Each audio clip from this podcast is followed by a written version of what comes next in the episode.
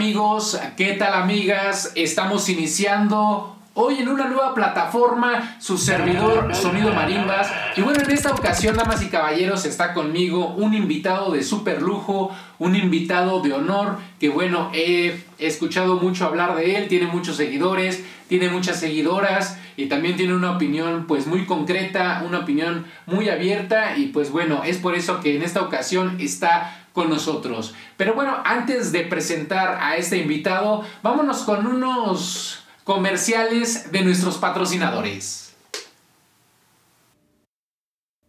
Mowe Beer Garden. Amamos la cerveza y queremos compartir esa pasión con todos. Y por ello tenemos un exquisito menú para deleitar a tu paladar. Contamos con una gran variedad de cervezas artesanales de Querétaro, de Hermosillo, de Mexicali, de Zapopan, de Huichapan, Tizayuca, Ensenada, Querétaro, de República Checa, Alemania e Irlanda. Puedes acompañar tu cerveza con alguno de nuestros bocadillos. Es muy sencillo crearlo. Paso número 1. Selecciona una de nuestras salchichas artesanales de nuestra cocina. Paso número 2. Selecciona un tipo de pan. Paso número 3 combina con una opción de mostaza. Además, acompañamos a las salchichas con papas a la francesa recién cortadas. Cada combinación es única, como tú. Contamos con servicio a domicilio. Contáctanos 771-187-8453. Somos Moe Beard Garden. Estamos ubicados en Avenida Revolución 207B en la Colonia Periodistas, Pachuca Hidalgo, México. Ricas carnitas, el Buber. Servicio para todo tipo de eventos. Estamos ubicados en la Calzada Veracruz, 217, Colonia Cuauhtémoc. Ricas carnitas, el Buber. Ven, te esperamos, porque tú mereces lo mejor, mereces calidad y sabor. Te esperamos con deliciosa maciza, cuero, chamorro, costilla, surtido, buche, oreja, nana, lengua y trompa. ¿Por taco o por kilo? ¿Qué estás esperando? Somos Ricas Carnitas El Buber. Contáctanos a nuestros teléfonos 771-191-5432. 771-191-5432. Ricas carnitas, el Buber. Green Velvet. Eleva tu experiencia. Porque te queremos ver sonreír, traemos para ti los mejores productos de la máxima calidad, como filtros, papeles, blondes, bongs, grinders, vaporizadores y muchas cosas más. Estamos para servirte en Avenida Revolución, en el interior de Plaza Diamante. Las mejores marcas y los mejores productos solamente con nosotros. Green Velvet. Bueno, ya estamos de vuelta, damas y caballeros. Gracias por seguir con nosotros en este, el primer episodio de este podcast con su servidor Sonido Marimbas y toda la gente bonita que quiera venir con nosotros. Bueno, vamos a empezar hoy nada más y nada menos que con un personaje de Pachuca Hidalgo que, bueno, preséntate mi amigo, gracias por estar con nosotros. Cartilla, ¿de qué prepa vienes? Eh, gracias por invitarme. Antes que nada, muy contento de estar aquí, de ser pues partícipe de este proyecto que pinta para largo. Eh, me llamo Alfredo Franco, pero creo que aquí todos me conocen como Musgo. Soy eh, comunicador, soy escritor y también soy locutor. Entonces, pues feliz de estar compartiendo este espacio. Vengo del kinder, ah, cierto. Si es necesario lo del kinder, la primaria o, o era broma. Como tú quieras, puedes reservarte esa información o la puedes compartir con tus fans. La omitimos por seguridad.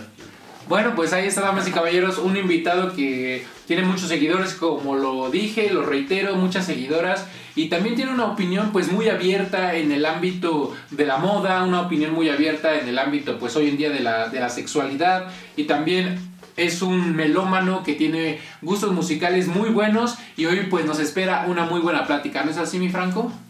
Así es, ya estoy emocionado porque empecemos con esto y pues, ¿qué vendrá? ¿Qué vendrá? Eh, vamos a, escucharte, tú que eres el, el, guía de este programa.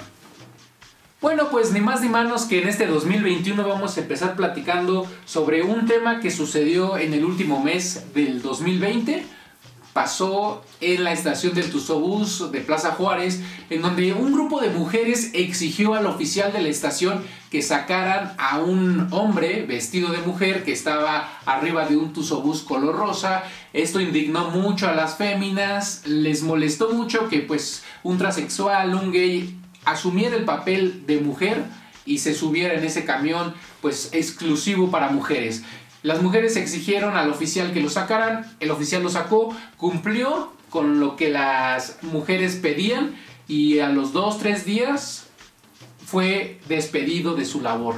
Fue despedido porque este grupo de transexuales se manifestó frente a la Plaza Juárez, a la estación del Bus de Plaza Juárez, y bueno, gobierno hizo lo propio, y esto es la historia de, muchos dirían de discriminación, otros dirían de homosexualidad. En tu opinión, mi gran amigo Franco, ¿cómo ves pues esta decisión de gobierno de despedir al oficial por acatar órdenes de mujeres que pedían pues sacar al transexual? Yo creo que los pusieron en una situación complicada. Podríamos decir que, que esta parte, eh, no sé si llamarlo homofóbica como tal, pues puede ser generacional, porque mucha gente pues, que es de otra época no está tal vez tan acostumbrado a ver este tipo de situaciones como lo estamos ahora los jóvenes, pero yo creo que el, gobierno hizo lo que le correspondía en su momento. Si lo piensas, el oficial únicamente hizo su trabajo, recibió órdenes de las mujeres que estaban ahí, entonces creo que sí tiene mucho que ver el contexto en el que se desarrolló, qué tipo de personas fueron las que pidieron que, que se retirara a esta persona. Entonces yo creo que tanto el, el oficial como el gobierno pues tomó la decisión que le correspondía. En este caso por parte de los transexuales que se manifestaron, creo que el gobierno se hubiera visto peor si, si no hubiera eh, hecho, bueno, despedido al oficial. Se encontraban entre la espada y la pared, porque por un lado tenían a las mujeres, que también ellos están jactando, pues de defender a las mujeres, de darles protección, y por otro lado también ellos están entrando, como dices, a la nueva generación en el cual es proteger a los jóvenes de la comunidad del LGBTB y todo lo, todo lo demás, el cual pues es darle la tolerancia de vida, el respeto que todos merecemos, ¿no? Entonces yo creo que el gobierno estaba entre la espada y la pared, ¿qué hacemos? ¿Qué no hacemos? Y bueno, al final pues la decisión de despedir al oficial fue mm, algo radical, yo pienso. Sí, totalmente. Eh, te comentaba, el oficial pues únicamente hizo su trabajo, hizo lo que se le pidió en ese momento. Yo creo que si no hubiera recibido la orden, hubiera sido tal vez una protesta del otro lado, ¿no? De mujeres pidiendo que hubiera más seguridad en ese tipo de situaciones. Y, por ejemplo, si lo piensas, hasta dentro del feminismo hay eh, cierto tipo de división. Feministas que están a favor de, de los transexuales, feministas que no están a favor de este tipo de situaciones. Entonces yo creo que el gobierno, bien por la parte de, de, recibir órdenes de los transexuales, pero yo creo que, como dices tú, era innecesario despedir al oficial. Tú como, pues, fuiste el comunicador, tú como comunicador y también, bueno, tuviste una, un breve paso por la carrera de psicología y también, pues, en tu visión como, pues, como chavo, ¿no? Como nueva, nueva generación, para ti, ¿qué concierne pues estas nuevas generaciones de LGBTB? Me parece acertado todo eh, el tipo de difusión que se le da ahora, que pues realmente ha habido una, un avance muy importante, porque tú lo sabes anteriormente, para los psicólogos la homosexualidad era tomada como una enfermedad, y ahora pues afortunadamente ya no es así. Creo que no hemos llegado ya al límite, creo que vamos a seguir avanzando, pero es un camino complicado. Entonces, en este momento yo creo que tiene que haber eh, un cambio de mentalidad, no solamente en los jóvenes, porque pues sí, hay muchos jóvenes que ya entienden que ese tipo de cosas, pero se debe también hablar con la gente mayor, explicarle cómo es que se está manejando ese tipo de situaciones eh, actualmente, para que el, el pastiche pues sexual sea mayor, ¿no? Respetar todo tipo de decisiones, porque al final del día es una decisión propia. Si alguien decide tener eh, una pareja del mismo sexo es totalmente respetable y eso no tendría por qué afectar eh, el cómo te vas eh, moviendo por la ciudad. Y es que más que nada las generaciones, digamos, pasadas, pues traen el chip de que eres homosexual, con perdón de la palabra, pues que eres gay eh, y es intolerante, ¿no? Hay mucha gente que no tolera a ese tipo de personas y sin que esa persona le haya hecho algo a la otra persona empiezan a atacarlos, les empiezan a decir de cosas que tal por cual, que fue y que vino. Y eso afecta en tanto al desarrollo de las personas, afecta también en el desarrollo de las nuevas generaciones, de cómo van a educar esos padres a los niños, ¿no? Les van a decir que sean tolerantes, que sean intolerantes, que respeten, que no respeten. Ese es también un tema muy curioso porque yo no he conocido a ninguna persona homosexual en mi círculo de amigos y de amigas. No obstante, he escuchado hablar de que el papá era pues completamente intolerante a la homosexualidad, la mamá también, y pues va resultando que el chavo, la chava, pues les gusta a las personas de su mismo sexo, ¿no? Entonces yo creo que ese es un problema que también los jóvenes padres van a tener que asumir, cambiarse el chip y empezar pues a tener una visión muy diferente, ¿no lo crees, man? Sí, realmente, como bien lo dices, pues los niños son un espejo de los padres, entonces si tú como niño ves que tu papá es intolerante o que tiene cierto rechazo por las personas homosexuales, teniendo esa edad, pues hay como un choque, ¿no? Tal vez puede que hasta tú como individualmente sientas que ya eres homosexual o que tienes cierto tipo de gustos diferentes, pero de repente aparece tu papá diciéndote que eso está mal, hay un choque ahí que, que puede llevar a cosas malas, que realmente hay mucha gente que es violenta después de eso porque tiene alguna, de alguna manera confusión de su sexualidad y lo externa de diferentes maneras, siendo violento, tal vez cayendo en adicciones. Entonces, eh, desembocan muchos problemas de la homofobia. Entonces, yo creo que sí, como adultos hay que tomar conciencia y también los jóvenes hablar con los adultos, explicarles cómo es ahora y pues no ser, no ser cerrados, ¿no? Claro, dejar al ser que se exprese en su completo mm, desarrollo como persona, ya que eso va a, acarrear a gente pues más feliz, gente que pueda hacer cosas, que se pueda desarrollar, porque por el contrario, como tú lo mencionas, si esa persona crece con cierta represión, no sé, cierto trauma, pues de grande puede que cause daños a terceros que pues sin deberlas ni temerlas como dicen, no tienen vela en el entierro, pero ahí están ya siendo, pues no sé, lastimados por una persona que como dicen que de niño no fue mm, bien llevado, no le explicaron, no, no les platicaron del respeto, de la tolerancia, ¿no? Del amor, en el cual pues debe de caber la prudencia en todo nuestro círculo social, ¿no? Respetar a la gente, como dicen, mientras no se meta contigo, pues que haga y deshaga lo que quiera, ¿no? Esa es la opinión de un servidor. Y ahora, pues platicando de este, de este tema, de ahí yo siento que desemboca los nuevos programas de tolerancia, perdón, los nuevos, de los nuevos programas de televisión, ahora que platicamos de la tolerancia, que en los nuevos programas de televisión pues ya hay personajes gays, ya están las famosísimas drag, drag queen, en el cual pues la gente que lo ve pues está empezando también a, a darse cuenta que ya no solamente es de que en mi pueblito se daba, en mi ciudad se daba, sino que ya es un fenómeno global de aceptación a las personas que, bueno, gustan de, algo más, más exótico, ¿no? Sí. totalmente. Y me gusta mucho porque eso abre el panorama para la gente joven, ¿no? Es como antes de que pues era satanizado el hecho de que hubiera un personaje gay, por ejemplo, en una telenovela o en alguna película y ahora el hecho de que exista esto y que sea parte de la cultura general o cultura pop, pues eso yo creo que está muy bien porque le da pues otro tipo de salida a los jóvenes, ¿no? en específico el drag es tomado hasta como arte, ¿no? O sea, ya hay eh, ese tipo de personajes que ni siquiera son homosexuales, son personas heterosexuales pero lo ven como un arte, entonces pues está muy bien que se esté dando cabida a este tipo de programas, personajes, para que la gente vea que pues no todo es blanco y negro, ¿no? Que hay intermedios. Y fíjate qué curioso ahorita que lo mencionas de la televisión pasada, que en los programas, o si bien no había ese tipo de personas de gustos por el mismo sexo, y cuando lo sabía, lo tomaban como una figura de burla. Veías, no sé, me, se me viene a la mente rápidamente algo ya bien viejo que van a decir, este güey bien anciano, de El Loco Valdés.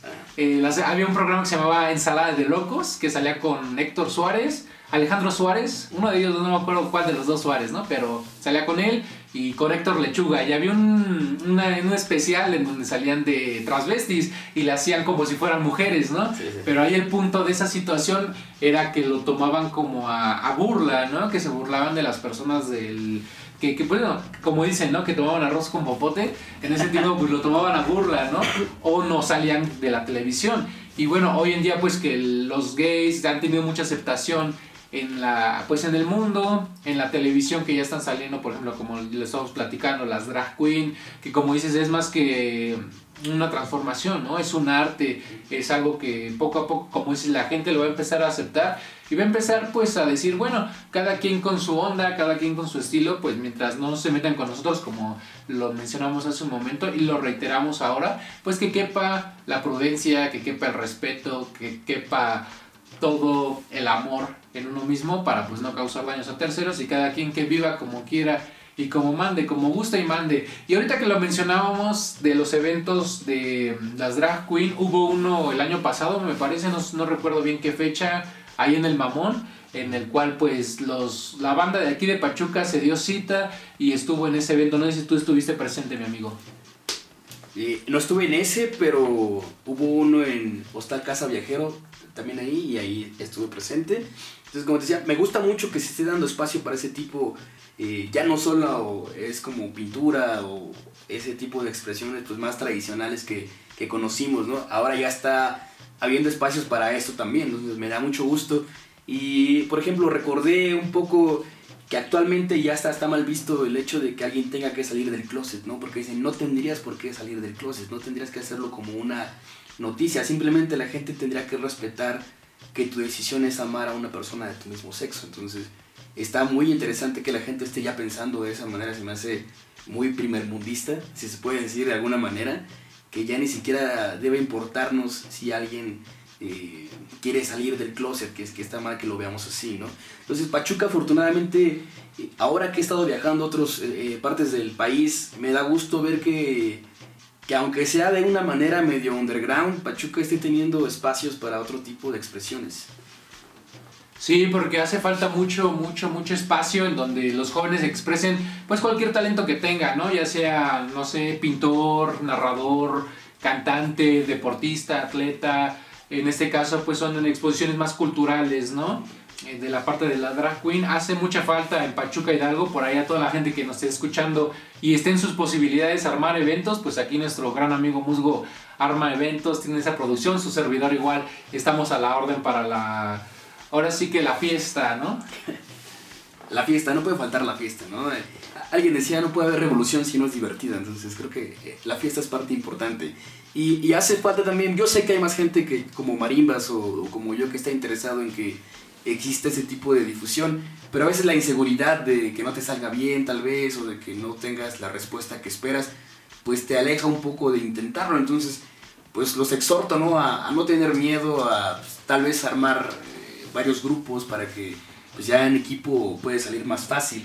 Y pues en especial me da gusto estar aquí porque Marimbas es, los que son de Pachuca, Marimbas es una celebridad. Entonces, eh, un gusto estar aquí también y poder colaborar. Tal vez más adelante podamos armar algo, ¿no? Para apoyar la cultura. Pues ahí humildemente, mi amigo.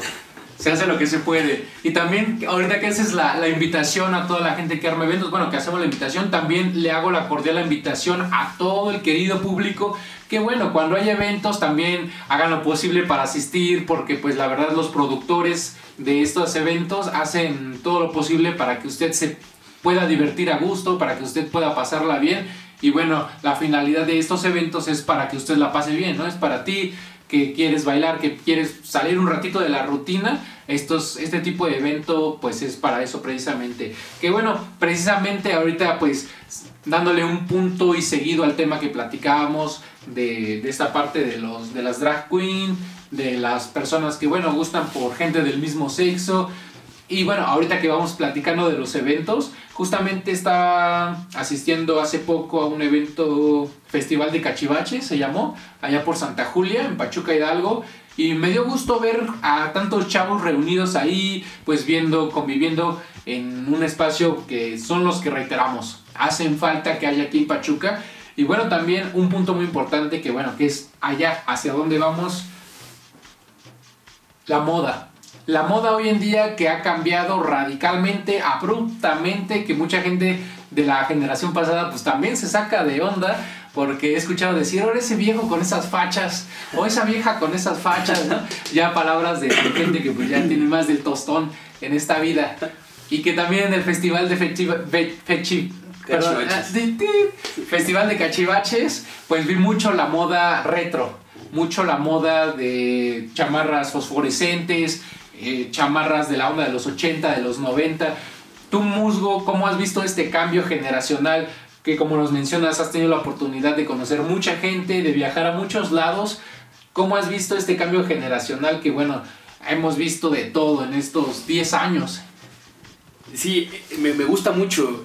Y, me gusta más el hecho de que no solamente tenga que ver con la moda, sino con una conciencia ambiental porque esa ropa es retro porque es ropa de segunda mano, o sea, ropa que, que los jóvenes ahora dicen, ok, ya no voy a comprar ropa nueva, alimentar estas empresas del fast fashion que pues todos sabemos lo que le hacen a sus empleados o lo que le hacen al medio ambiente y optar por, por eh, tal vez ropa que ya ha sido utilizada para no seguir contaminando y que aparte puedas volverlo un estilo porque como bien lo dices, la mayoría de esas personas que están en los eventos se visten creo que tiene un estilo único, siento, o sea, vas a los eventos y yo creo que no hay ropa repetida ahí, o sea, todos le meten su flow, le meten su estilo y es algo que me gusta mucho. Es una, creo que la moda es un, canal de expresión muy interesante. Sí, precisamente es un canal de expresión muy interesante por dos cosas, a mi parecer. Uno, porque los diseñadores o diseñadoras de la moda que empiezan a hacer las prendas pues exponen ahí lo que están sintiendo, ¿no? Como un pintor, como un poeta que expresa su sentir a través de letras o de pintura, ellos y ellas expresan pues su sentir, su manera de ver al mundo a través del diseño de las prendas, a través de los cortes y también algo muy curioso que mencionas del fast fashion, ¿no? Que hoy en día pues es más que ultra fast fashion, yo creo, ¿no? Porque hoy en día en nuestra generación está el consumir tirar, consumir, tirar, consumir, tirar, consumir. Y ese es un ciclo en el cual pues hoy en día nos trae a todos los jóvenes como que bien, bien, bien alertas, ¿no? Querer más, querer más. Incluso podría decirse que eso ha despertado la ansiedad de muchos jóvenes, el cual pues hace que, bueno, esto ya no funciona, ¿qué más? ¿Qué más? ¿Qué más? Entonces en el mundo de la moda, no sé si sabías mi amigo, que pues ya sabes, ¿no? En Europa, siempre conservadores, ellos hacen una prenda, un par de calzados para que les duren 10, 15 años. Y aquí en México, pues por ancas, por mancas, lo que tú quieras, pues la moda en México en algunos casos es no fast fashion, pero muy económica, en el cual la gente se ve obligada a cambiar de pantalones, de camisas, no sé, de tenis, durante un tiempo más corto que si fuera, pues no sé, de más calidad o que si esa ropa que ellos están utilizando le dieran más cuidados. Y también pues hay muchas marcas que están viéndose obligadas, como bien lo mencionas, a cambiar su forma de producir ropa, a cambiar su forma de producir las telas, porque el lado ambiental pues sí se está viendo muy afectado. Y sí, y por ejemplo, me, gusta que, me, bueno, tengo curiosidad de, ver cómo es, si el fast, bueno, esta parte de utilizar ropa second hand o vintage crece más quiero ver qué, qué alternativa va a proponer ese tipo de marcas. O sea, el hecho de que tú como empresa veas que la gente ya está utilizando ropa de segunda mano y que tal vez, ojalá, ya no quiera comprar ese tipo de ropa que pues se deshace con la lluvia. Me gustaría ver qué alternativas tienen. Y también hay que apoyar esos proyectos locales. O sea, creo que en especial Marimbas y yo conocemos a muchos jóvenes que, que tienen sus páginas de ropa de segunda mano, que están brindando una alternativa de estilo y me gustaría ver también diseñadoras, en especial Nube Blanca, que, que, tiene un estilo pues muy chido y que pues está proponiendo algo. Creo que es algo que debería crecer, no solamente la ropa second hand, sino retomar esa ropa y ponerle tu propio estilo y tal vez ofrecerlo al mercado. Y también como lo decía Virgil Abloh, diseñador de Off-White, también estuvo trabajando ahí con, con Dior, decía, ¿cuántas prendas de una sola marca o de un solo estilo puede llegar a vestir la gente. Es decir, yo ya tengo mi suéter de tal marca, ¿cuánta gente va a, volver, va a vestir este mismo suéter. ¿Y cuántas veces yo voy a volver a vestir este mismo suéter? Entonces, desde la mentalidad de un artículo que salió donde entrevistan a Virgil Abloh y le platicaban, le preguntaban precisamente de la fast fashion, cuál era su opinión, él decía esto, ¿no? Que bueno, ahora la moda que se viene es pues por así decirlo, reciclar la ropa, la ropa de segunda mano, unir alguna tela con que ya haya sido usada para sacar algo nuevo. Inclusive vi un artículo donde eh, científicos europeos desarrollaron calzado que iba creciendo conforme va creciendo tu pie. Y esto era pues para los niños de más escasos recursos que pues no pueden estar comprando calzado a cada rato. Ellos desarrollaron esta tecnología pues para mantener ahí el calzado durante, ¿qué te gusta? 10, 15 años en lo, va en lo que va creciendo el niño y evitar pues ya la, producción de más y más calzado que al final de cuentas pues cuando terminas de usar un calzado que ya no funciona, hacia dónde termina, hacia dónde va ese calzado, ¿no? Y qué mejor que hoy en día que se están haciendo estos eventos, estos bazares en donde están pues utilizando eh, la, la, temática de, la, de usar ropa de segunda mano, porque así pues hay muchas ventajas, ¿no? Una de ellas que ya no afecta el bolsillo, otra de ellas es que no consumes más, más producción, no genera, pues, por así decirlo, más contaminación. Y otra, pues, apoyas a la gente de aquí de Pachuquita la Bella, ¿no? Aunque de, volviendo, digamos, al meollo del asunto, de 10 años a la fecha, la moda yo he visto que ha cambiado radicalmente. Empezamos con, ¿qué te gustan? Los emos, que eran pantalones entubados, playera pegada, también los choros, bueno, ellos siempre han estado, pero bueno, su estilo tumbado, la banda skate, que también ha sido, pues, de todos los modelos, ¿eh? He conocido skates que son cholos, he conocido skates que fueron emos, skates que son este, intelectuales, que se visten con saco, de todo, de todo. Y hoy en día, pues la moda retro ha regresado, ha estado ha presente con nosotros. Y bueno, tú, en tu opinión, ¿cómo has visto pues todo esta, este regreso de la moda ochentera, noventera, incluso dos milera, a lo que hoy en día viene siendo los colores fosforescentes, playeras fosforescentes, el pants, la chamarra eh, colorida? Eh, creo que es parte del crecimiento y de la evolución. Yo recuerdo cuando yo creo que tenía como 10 años, veía las fotos de mis papás en los, en los 90 y yo decía, ¿por qué se visten así? Y ahora me gusta, me gusta cómo se ve esa ropa, pero bien comentas el hecho, por ejemplo, de cómo se visten los skates, los cholos que están buscando una identidad. Es eso, buscar un espacio, el ser parte de algo. Y, me da un poco de tristeza que sí, en esos eventos vemos mucha gente que se viste así, pero solo en los eventos. O sea, en la calle ya sales a la calle y es difícil ver a un grupo de jóvenes vestidos así, eh, concentrados en un mismo punto, ¿no? Si tienes que ir como a los eventos. Y siento que de alguna manera sí somos como los marginados, ¿no? Porque solamente en esos eventos tú ves a todo ese tipo de personas, pero normalmente la gente pues es un poco conformista o busca encajar en ciertos estándares que no deberían existir. Haz que si no tengo ropa de marca o que valga tanto, no, o yo no usaría esa ropa porque tú sabes, ¿no? Las leyendas de que es de gente muerta y, ese tipo de cosas. Entonces, me gusta que al menos un sector de la sociedad, y, más que sean jóvenes, le estén dando una segunda oportunidad a esa ropa y que le estén dando una segunda vida y que aparte puedan expresarse. Y en esos eventos no solamente ropa, he visto gente con cabello de colores, gente con candados en el cuello, o sea, es expresión pura ese tipo de eventos, y la ropa y la moda en general. Sí, que como bien lo mencionas, aquí en Pachuca hace falta muchos, muchos eventos para que pues la pandilla no tenga miedo de andar por la calle expresando completamente su ser, ¿no? Ya es pleno 2021 y cual pues ahora sí que más bien nos vemos más mal nosotros sin expresar nuestro ser, ¿no? Que alguien que no está expresando su ser, porque hoy en día pues como lo reiteramos, el respeto, el amor, la tolerancia es lo que debe de prevalecer.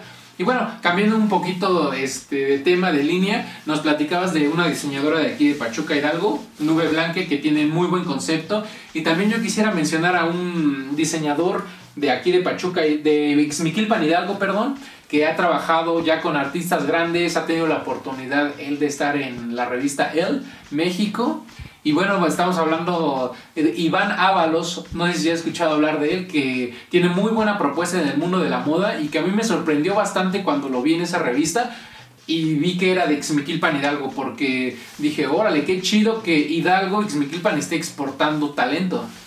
Sí, también vi que tuvo una pasarela en Nueva York que, eh, y me gusta el hecho de que estando ya en ese nivel no olvida sus raíces porque para la gente que no ha visto la colección es totalmente estampados pues que vienen de las culturas indígenas que, como mexicano yo, wow, qué orgullo, ¿no? O sea, está representando eh, pues su país y sus raíces porque hasta en el país existen yo creo que dos Méxicos, el México whitezican y más abajo, ¿no? La gente que indígena o la gente de clase media, media baja, que realmente son dos realidades. Entonces, la moda, qué bueno que la moda se preste para poder poner en el mapa que México no solamente son sombreros, ¿no? O que son ese estereotipo que tienen de los mexicanos. Que solo son zarapes. Zarapes, exactamente. O sea, cactus. Se puede hacer ropa de calidad, pero sin dejar de lado esa parte, pues, tradicional. Y bien curioso, ahorita que lo mencionas, existen dos Méxicos, el Waxican y de la raza guerrera, vamos a dejarlo así. Yo he tenido la oportunidad pues de convivir con mucha, mucha gente de, ambos lados y me he dado cuenta en esta parte del mundo de la moda, ahorita que, lo, que pones el tema en la mesa, que los Whitezican, ellos siguen una tendencia occidental. Ellos siguen una tendencia pues que vestir más como no sé, David Beckham que saca un saco de moda y todos los esa gente pues empieza a vestir como él, ¿no?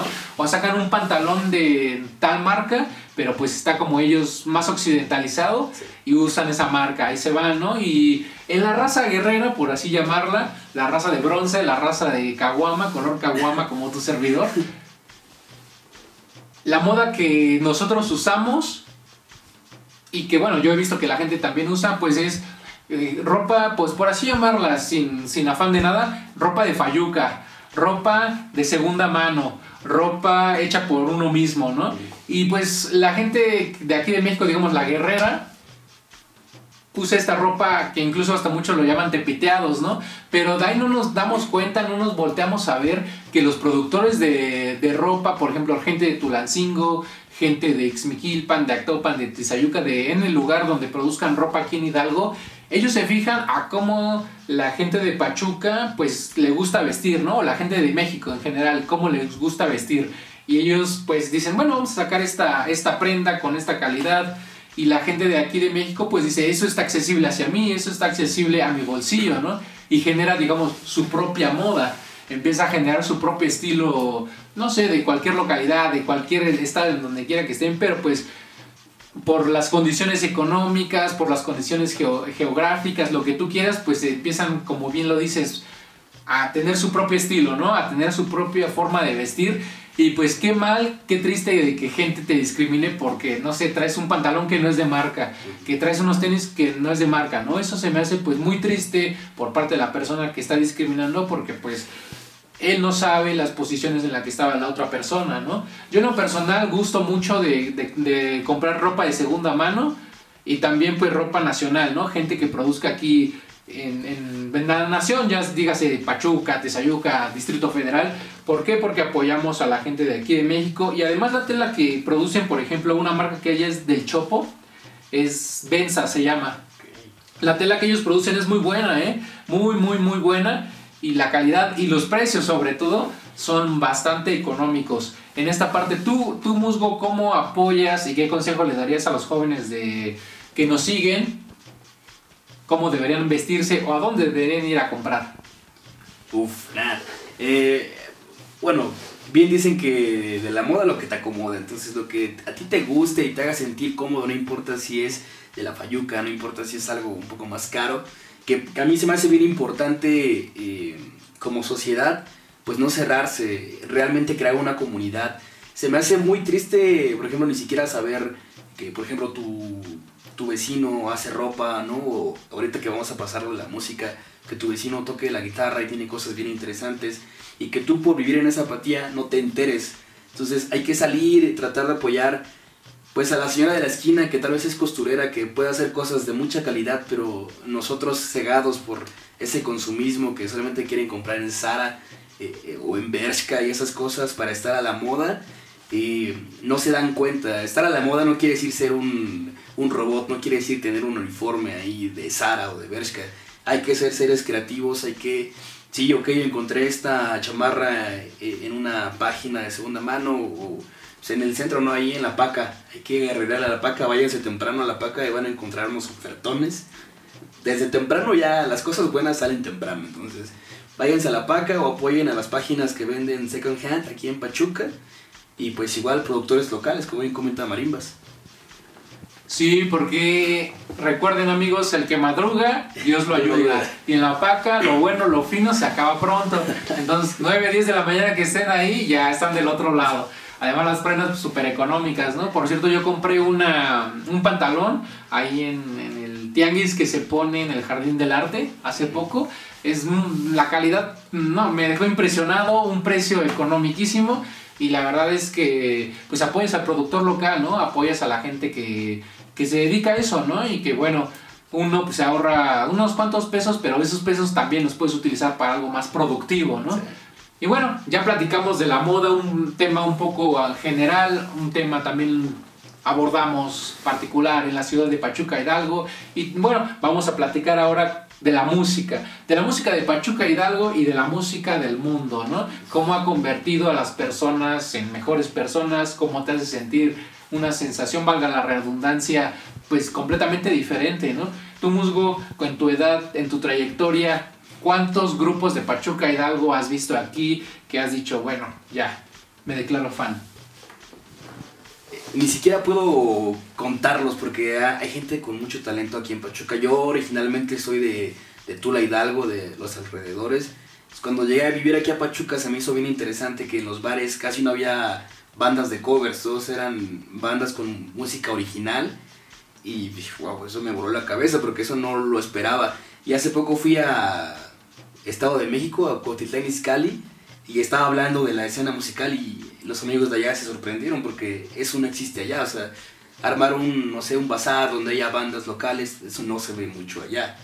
Por ejemplo, ahorita pues soy muy fan de los débiles visuales, de, de Sonido Marimbas, chequen el muchacho ahí, es talentoso, eh, por ejemplo también, yo vengo ya de la parte de Tepeji, Tezontepec, hay un muchacho que tocan ska core que se llama La Tosca, eh, tenía unos amigos que tocan norteño también, o sea, no solamente el rock, porque visualmente la gente pensaría que nos gusta únicamente el rock o, o la cumbia, pero ya cuando creces y, y, te quitas esa venda de los ojos, pues puede, se te abre un mundo inmenso de música, desde cumbia, punk, norteño, salsa, merengue, lo que sea, bien hecho, es una chulada de música.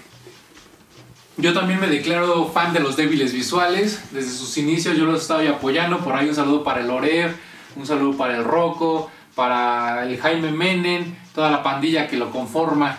Y bueno, bien lo mencionas, aquí en Pachuca Hidalgo, bastantes grupos que, bueno, yo también he tenido la oportunidad de ver. Había un chavo cuando yo tenía 13 años, ahí en los portales frente a Plaza Juárez, uno barbón de cabello largo, no sé si alguna vez lo llegaste a ver, que pues ahí se dedicaba a tocar el rock and roll, ¿no? Sí, sí, sí. Y hoy en día pues ya está tocando en escenarios grandes. Eso pues me da gusto ver destacar a gente que empezó desde abajo, que hoy en día ya está con grandes, ¿no? Tocando en grandes escenarios, tocando y deleitando a la gente con la buena música.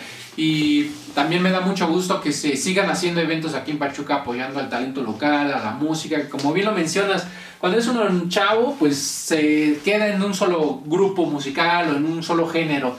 Y como dices, vas creciendo, te vas quitando la venda de los ojos, de los ojos y mucha música que igual ni sabías que te gustaba o le hacías el feo. Resulta que lo escuchas y es otra cosa, ¿no? Por ejemplo, yo recientemente estuve escuchando un grupo de bolero que se llama Los Hermanos Castro. Y son muy, muy, muy buenos, ¿eh? La verdad, hasta me dieron ganas de llorar por lo que dice y la, de, la, la música que tocan, la, la excelencia musical, pues me dejó así como con la lágrima en el ojo.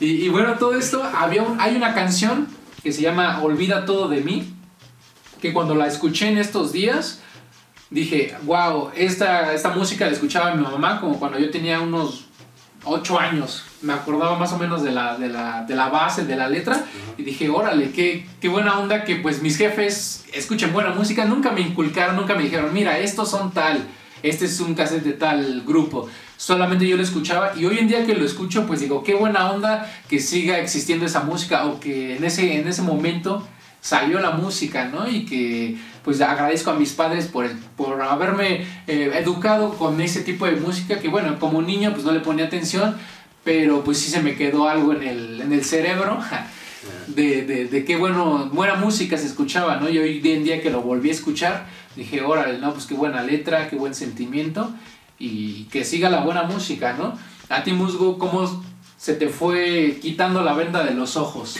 Entonces, ¿qué eras, rockero o punk? Pues yo, yo crecí en la escena del punk, allá en Tula y los alrededores. Yo tuve unas banditas ahí de punk. Y pues normal, así.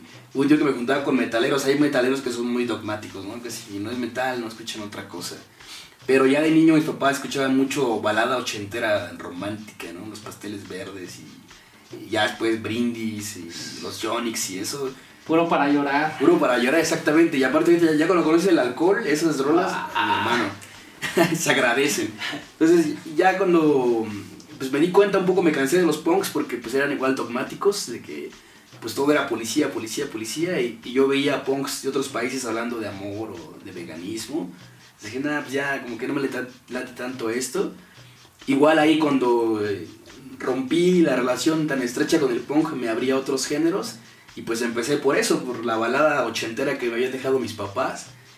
Y José José, por ejemplo, los clásicos, Juan Gabriel, inconscientemente ya no te das cuenta y la estás cantando, ¿no? Juan Gabriel, José José, toda esa vieja escuela. Y pues de repente me clavé mucho en, la cumbia, por ejemplo, que creo que aquí los dos somos fans de la cumbia eh, en todos sus eh, géneros, subgéneros, eh, la chicha, vallenato, todo eso me, me, clavé mucho. Sí he hecho una labor, me jacto de decirlo, casi antropológico ahí buscando banditas o grupos.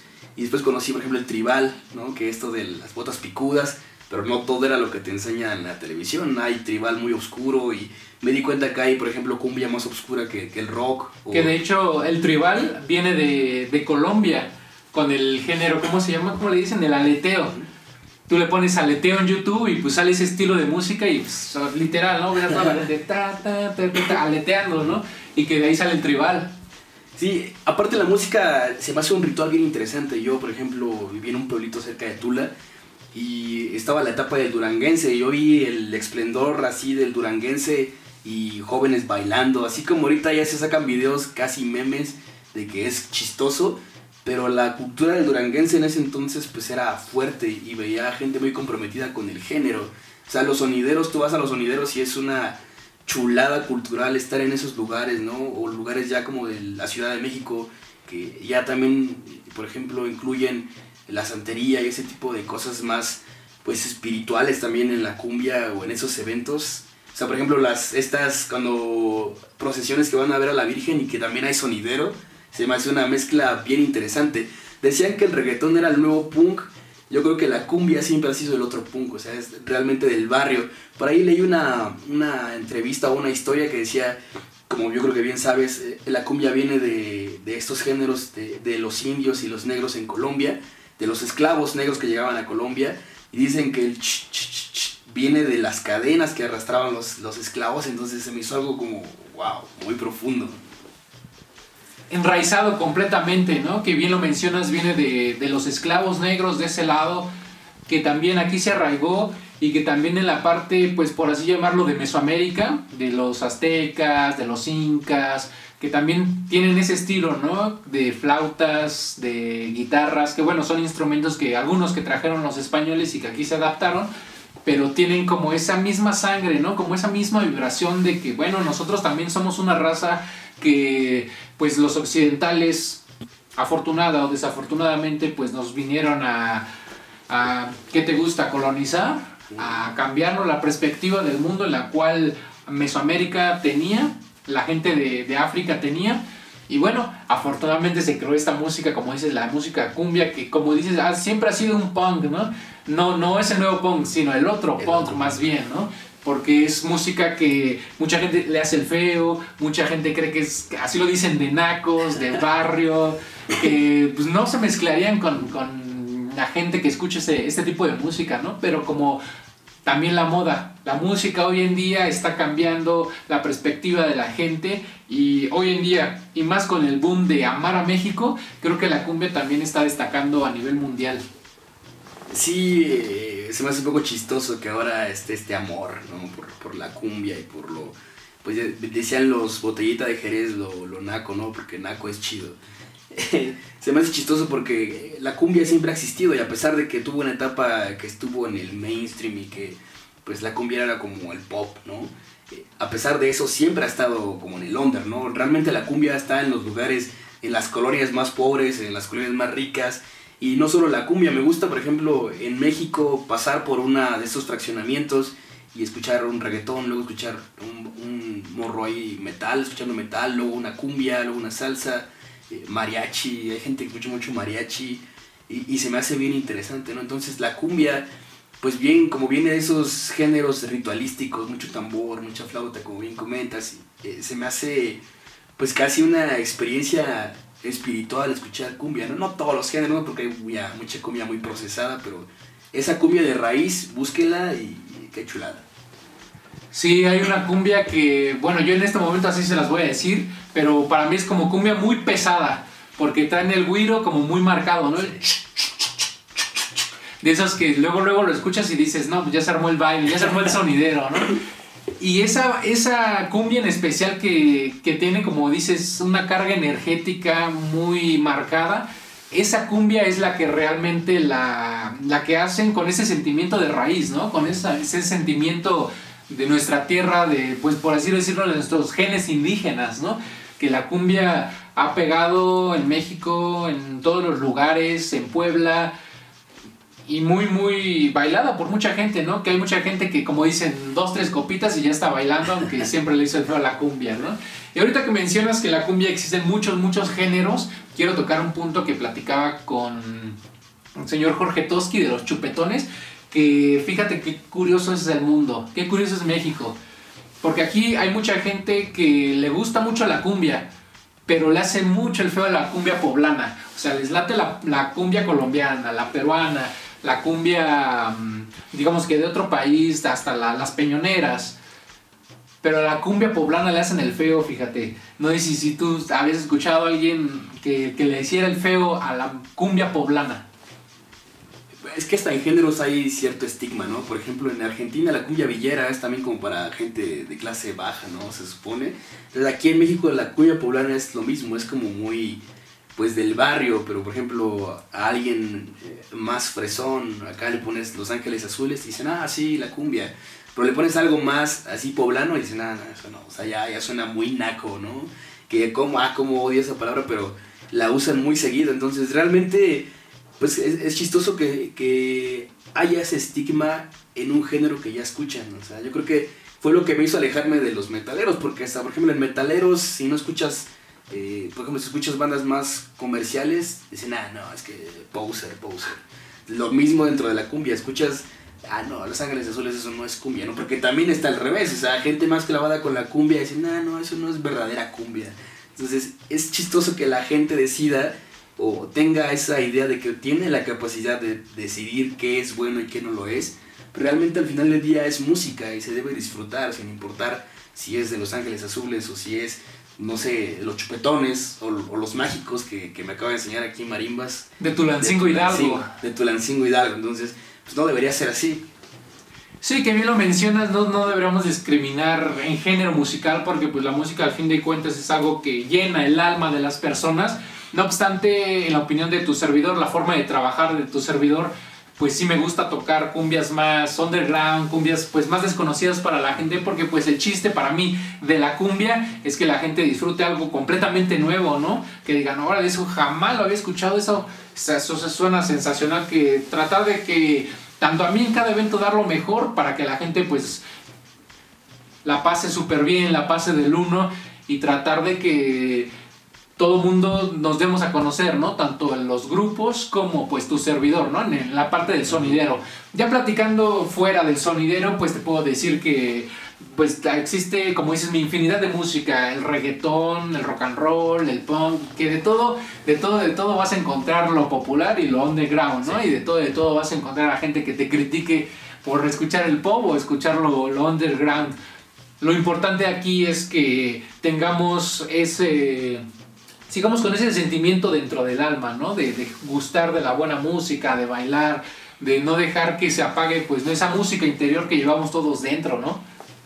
Sí, realmente, pues yo creo que no importa tanto, o sea, hay mucha gente que le tira, por ejemplo, al reggaetón, pero porque solo conoce el reggaetón pues más plástico, el que le ponen ahí en, la radio o en la, televisión, pero no se dan la tarea de buscar otro tipo de reggaetón, que lo hay, que hay un reggaetón con letra y con mensaje, eh, como decía el tribal, o sea, el tribal pues todos se quedaron con, ah, tribal Monterrey y otras picudas, pero el tribal también tiene una historia muy cultural detrás, ¿no? Como tú bien comentas, el punk, ah, pues hasta dicen Green Day, ¿no? O Blink 182, no, pues eso no es punk, te dicen, hay cosas más, eh, pues más crudas que también vale la pena escuchar. La banda musicalmente también es muy estructurada y que a mucha gente no le gusta la banda, por ejemplo, entonces que es como el género de, de México. Yo conozco unas bandas rusas que tocan banda y digo, wow, o sea, como hasta allá llega la banda, ¿no? Entonces creo que es gente que no se cierra a los géneros, que realmente lo hacen por amor a la música. Sí, y ahorita que lo mencionas de la música de la banda, eh, bueno, no sé si sabías que la historia de, la música banda, de las polcas, viene de allá de Alemania, pues ya sabes, ¿no? Toda la inmigración de Europa a México. Y bueno, se queda en Sinaloa, en esos lados. Y precisamente hace unos meses estaba escuchando a Chuy Lizárraga. Estaba escuchando la música de Chuy Lizárraga y su banda. La verdad, la verdad, igual hay mucha gente que dirá que es música de nacos, música de agropecuarios. Pero independientemente de lo que digan, lo que tiene en su discografía Chuy Lizárraga, la verdad es una joya. Tiene un 100% de, de, pues, el sabor que allá la gente acostumbra a escuchar, ¿verdad? Eh, tiene muy buena música, muy buenas notas, muy buenas letras, eh, cómo lo dice, cómo lo desarrolla en, en, el álbum. La verdad es una música muy buena que aquí en México, que es como lo irónico, ¿no? Que somos mexicanos orgullosos de nuestras raíces pero esa música le hacemos el feo, ¿no? Sí, Chuli, aparte la, la voz de Chuli Zárraga, o sea, aguardientosa, ¿no? de esas que te, nomás la escuchas y te dan ganas de ir por una chela. Las caguamas. Sí, es eso, realmente hay un estigma. Bien dicen que los mexicanos son como los cangrejos que en lugar de empujarnos, los jalamos para que ves que alguien va subiendo y lo jalas. Entonces, no, no debería ser así. Ahora, eh, la banda yo creo que refleja mucho un sector del país, ¿no? El norte. Yo estuve en el norte también y, escuchar banda o ciertos grupos de banda que a veces allá ni siquiera escuchan lo que aquí escuchamos como banda, escuchan cosas más locales, pues te remonta totalmente a una cultura, allá la carne asada, las cartas blancas, y, las trocas, las trocas, todo eso. Se me hace eh, muy chido cómo la música puede remontarte a, un momento, a un lugar en específico. Entonces, creo que la música tiene esa capacidad de transportarte y, de expresar emociones, ¿no? Y a mí me gusta mucho que, pues aquí en, Hidalgo como tal no hay un género que, destaque, o, pensamos que no hay un género que destaque. A mí me gustaría saber que tú estás más envuelto en, la cuestión musical de, Pachuca y de Hidalgo en específico. ¿Cuál crees que, que puede ser el género que represente como tal al Estado? Uf, una pregunta difícil. Pues yo creo el guapango. El guapango es un representativo del estado de Hidalgo y de las huastecas, porque habla precisamente, como dices, de las culturas de donde se está viviendo. Y hay mucha gente que habla de las tres huastecas, pero para mí son cuatro. Es la huasteca hidalguense, la huasteca veracruzana, la tamaulipeca y la de San Luis Potosí. Y yo creo que ese representa Hidalgo porque en las campañas políticas ponen guapango, ¿no? O también en fiestas tradicionales ponen guapango, ¿no? Y también mucha gente escucha, había habido eventos aquí, ferias eh, de guapango aquí en Pachuca, ¿no? Donde vienen grupos de allá, de, de Yagualica, gente de Molango, gente de San Felipe, Orizatlán, que tienen los conjuntos. Y para mí, así, si tú me preguntas, ¿qué representa a Hidalgo? Es el guapango. Y ya de ahí te puedo decir que la cumbia y después todo lo, la música, yo creo que la música rock and roll de las bandas de aquí de Pachuca, las bandas locales, ese es mi top 3 para ti.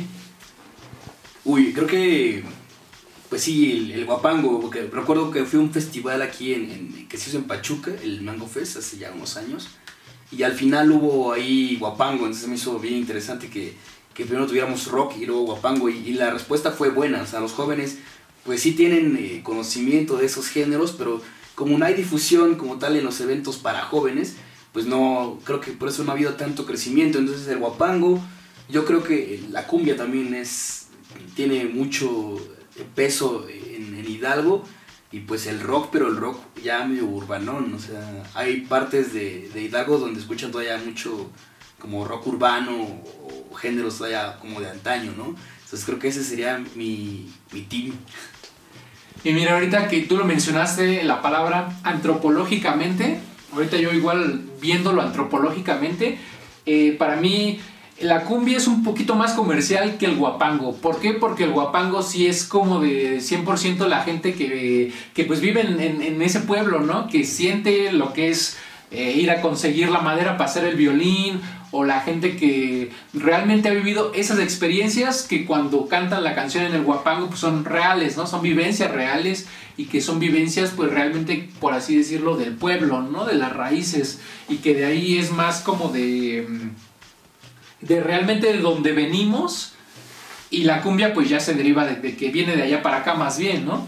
Y el guapango yo creo que es que sale de aquí para todo el mundo. Y también algo muy curioso que, que, se me viene a la mente y que platicamos son las, la escena del rock and roll en, tanto en Pachuca como en la Ciudad de México y en cualquier estado de la República Mexicana.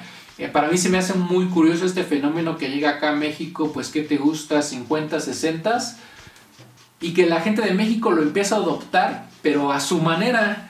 Ya de ahí ya sabes que de los Beatles, que de los Rolling Stones, todos estos grupos clásicos, la gente de México lo empieza a adoptar y empieza a tocar rock and roll a su manera. Incluso existe el género rock mexicano, que con Sam Sam, que Heavy Nopal, que el Aragán, e inclusive hay sonideros que tocan rock and roll y que adaptan esta cultura rock and rollera, esta cultura de punk de allá de Inglaterra, de Estados Unidos, ahora sí que a la manera de México.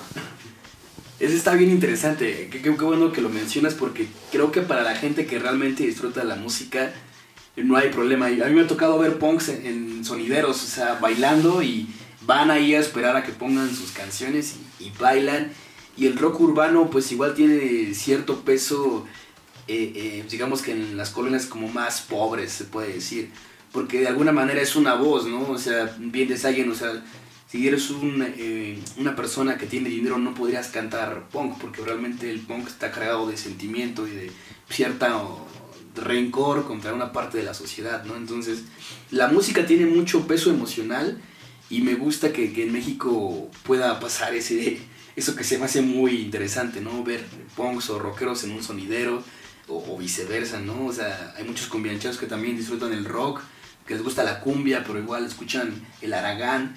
Entonces a mí se me hace bien interesante y creo que los jóvenes deberían retomar eso. La vez pasada que te comenté que quería armar un, evento, había muchas bandas ya confirmadas de, la escena del rock aquí, pero igual quería meter norteño, quería meter eh, tal vez la parte de la cumbia, para que los jóvenes eh, tuvieran acceso a otros géneros. Y pues yo creo que deberíamos armar algo así porque sería muy interesante ver cómo reacciona esta nueva generación a pues géneros que no son tan, tan comunes en este momento. Hace falta, hace falta, verdad de Dios. Y algo pues muy curioso que, quiero mencionar es que como los mexicanos adaptamos quizá las, costumbres, culturas occidentales al estilo mexicano, ¿no? Por ejemplo, en este caso el rock, que viene que de los virus, que, este, ¿cómo se llama? Eh, los Rolling Stones, bueno, todas estas bandas occidentales, como en México lo adaptan a, su estilo, ¿no? Por ejemplo, ahí tienes al Tri, a, como lo mencionas, al Aragán, a los de Sam Sam, al Heavy Nopal, que bueno, ellos son grupos que lo adaptan aún más al estilo de los punks mexicanos, ¿no? Sí. Sí, sí, me gusta cómo hay este tipo de transición. Por ejemplo, no sé si lo conozcas, Rodrigo González, eh, que se me hacía un tipo genial. Yo sentía que era como nuestro Bob Dylan porque realmente tiene unas letras muy bonitas y eh, son poesía como tal. Entonces, me gusta ver cómo eh, los mexicanos reinterpretan lo que van recibiendo de otros lugares, ¿no? Y por ejemplo, pues bien decían que, el punk en México, por ejemplo, no empezó siendo algo realmente de clase media, de clase baja, porque la gente que trajo el punk a México era gente que podía viajar a Inglaterra, que traía discos. Obviamente después ya tomó cierto sentimiento más de rebelión en México, porque pues hay mucha inconformidad y mucha pobreza en México, lo cual es pues bastante triste, pero me gusta que hasta de esos lugares pobres, está saliendo mucha cultura y, hay mucha gente con talento que pues no se detiene, ¿no? Yo he visto gente tocando por ejemplo, en el metro gente en los micros que tiene letras y que canta canciones propias, letras y música muy interesante. Por ejemplo, alguien que está muy apegado a la música urbana aquí en Pachuca y también está pegado muy a, mucho, mucho a la música mm, antropológica pues de, de Hidalgo, es el Duende Tepo, este carnal que es rock and rollero de hueso colorado y también por ahí tiene una plática con un rock and rollero que no sé si lo recuerdas, Musgo, que se subía mucho a los camiones, un carnal de cabello largo, siempre su chaleco de cuero y su guitarra acá moreno, que siempre pues ibas en el camión en la de fuera y te lo encontrabas y te, te amenizaba con la rola del rock and roll, ¿no? Y que hoy en día pues siguen ambos en esa escena del rock and roll, han sido fieles y ahí los tenemos pues siguiendo tocando el rock and roll en Pachuca Hidalgo. Esperemos que siga más gente, como bien lo mencionas, destacando sus talentos, saliendo a tocar aquí, allá, a todos los promotores, promotores. Les hacemos la cordial invitación para que, bueno, próximos eventos que realicemos se unan con nosotros y se haga algo, se congregue algo más, más grande. Y bueno, amigos, amigas, amigues, gente que nos sigue, gracias por llegar al final de este podcast. Hemos llegado a la parte más triste Amigo Musgo, algo que quieras decirle a tus fans, a tus familiares. Híjole, lo, de los fans es, les pago, les pago, les dejo un 20 para que me comenten ahí. Compartan, denle like. Compartan, ¿no? Les, les, mando inbox, compartan por favor, yo suplicando. No, eh, eh, pues muchas gracias por invitarme. Antes que nada, Marimbas, la verdad es que me da mucho gusto que haya gente con iniciativa, porque yo sé que eres alguien que trabaja mucho por difundir la, la cultura. Y pues eh, como decía, exhortar a que los jóvenes se sigan animando a experimentar. Creo que el Duende Tepo era un buen ejemplo de alguien que inició pues escuchando rock y después se interesó por instrumentos pues más poco ortodoxos o menos tradicionales. Y lo mismo con la ropa, gente que tal vez experimenta. Eh, en Pachuca yo creo que hay mucho talento y, y deberían dar más espacio a ese tipo de jóvenes que están experimentando. Que tal vez no es necesario que tengan un proyecto como tal ya bien cimentado, sino dar la oportunidad de que los jóvenes experimenten para que de ahí pues salgan eh, proyectos interesantes. Y pues nada, un saludo a toda la gente que me sigue, que sigue a eh, Marimbas, gente que está haciendo cosas interesantes por Pachuca y pues la lucha sigue y hay que pues abrir más espacios. Bueno, pues ahí está, damas y caballeros, la cordial invitación a todos y a todas a que apoyen lo local, a que sigan consumiendo música local y que bueno, siga prevaleciendo el respeto, la tolerancia y el amor entre todos nosotros y nosotras y nosotres, claro que sí, porque pues hoy estamos ya 2021. De verdad, el gusto ha sido mío, mi carnal, tenerte aquí en cabina en este primer podcast. De verdad que bueno, esperemos que hagamos cosas juntos en un momento dado y que bueno, lleguemos a más lados. Hasta aquí, damas y caballeros. Hasta aquí, damas y caballeros, hemos llegado, hasta aquí hemos terminado. Nos vamos, damas y caballeros. Esperamos verlos en el próximo podcast, escucharnos en el próximo podcast con invitados súper especiales de aquí, de Pachuquita la Bella. Hasta aquí nuestra participación, hasta aquí Sonido Marimbas. Nos vemos, que tengas un muy agradable día. Hasta la vista.